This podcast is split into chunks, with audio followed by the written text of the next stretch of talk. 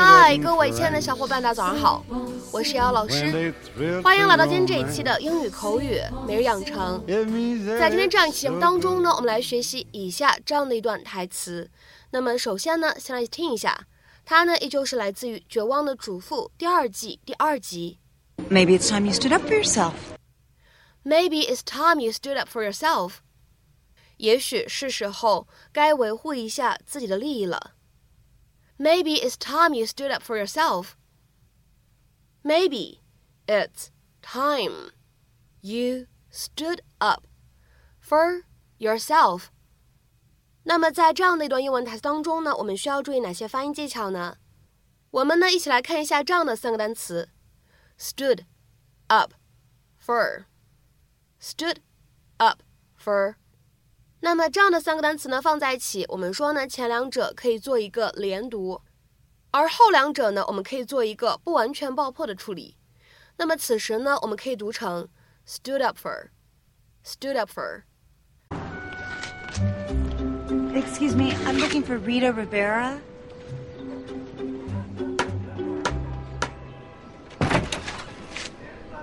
Hi, are you Rita? Yeah, who are you? I'm uh, I'm Gabrielle Solis. Our our husbands are roommates at the prison. Richie and I aren't married. Oh, I see. Well, uh, your boyfriend asked my husband to give this to you. It's a, a sort of favor. It's all there, seven thousand dollars.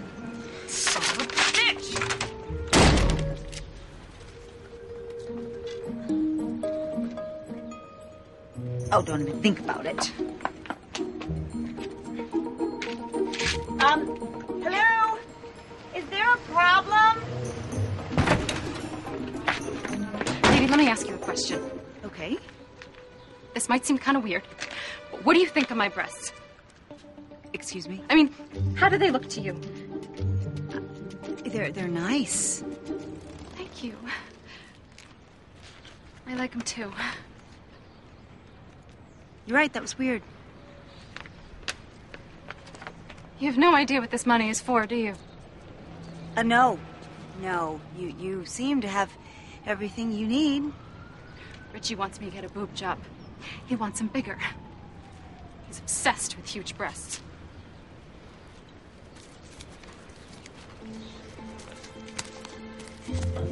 So are you gonna do it? Told him if he came up with the cash, I would. I just never thought the moron would actually come up with it. Not that it's any of my business, but it's your body. I wouldn't change anything unless I really wanted to. But if I don't do it, he'll leave me. Honey, he's in jail. How far is he gonna go? Maybe it's time you stood up for yourself. Tell him you don't need the surgery. It's worth a shot. There you go. I'm so proud of you.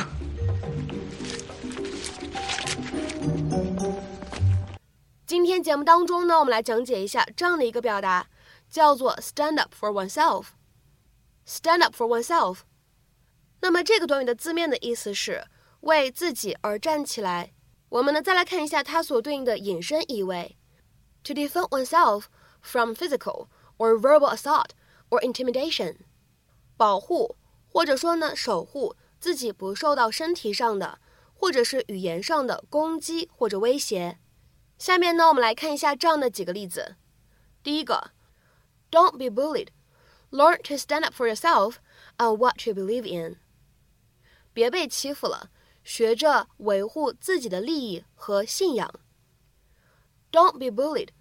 Learn to stand up for yourself and what you believe in. 下面呢，我们来看一下第二个例子。You have to learn to stand up for yourself. 你得学会维护自己的利益。You have to learn to stand up for yourself. 下面呢，我们来看一下第三个例句。With five older brothers, I soon learned to stand up for myself. 由于我有五个哥哥，我很快就学会了维护自己的利益。With five older brothers, I soon learned to stand up for myself. 好，下面呢，我们再来看一下这样一个例子。He's a big boy. I'm sure he can stand up for himself. 他是个大孩子了，我相信他能维护自身利益的。He's a big boy. I'm sure he can stand up for himself. 那么其实呢，口语当中你也可以说 stand up for someone or something，指的意思是为某个人或者说为什么什么东西挺身而出。 To defend or support a particular idea or a person who is being criticized or attacked。那么下面呢，我们来看一下三个例句。第一个，It's high time we all stood up for our rights around here。到了我们该维护我们这些利益的时候了。It's high time we all stood up for our rights around here。 那么看到这个例句呢，有同学可能会提问：为什么后半部分需要使用一个一般过去时的时态呢？各位同学呢，可以仔细对比一下这样的一个句子和我们的关键句，你会发现呢，其实，在英文当中，我们的 It's time 后面的加上一个从句，或者是 It's high time 后面的加上一个从句，其实呢，都因为有虚拟语气的意思，所以呢，后半部分通常都会建议使用一般过去时。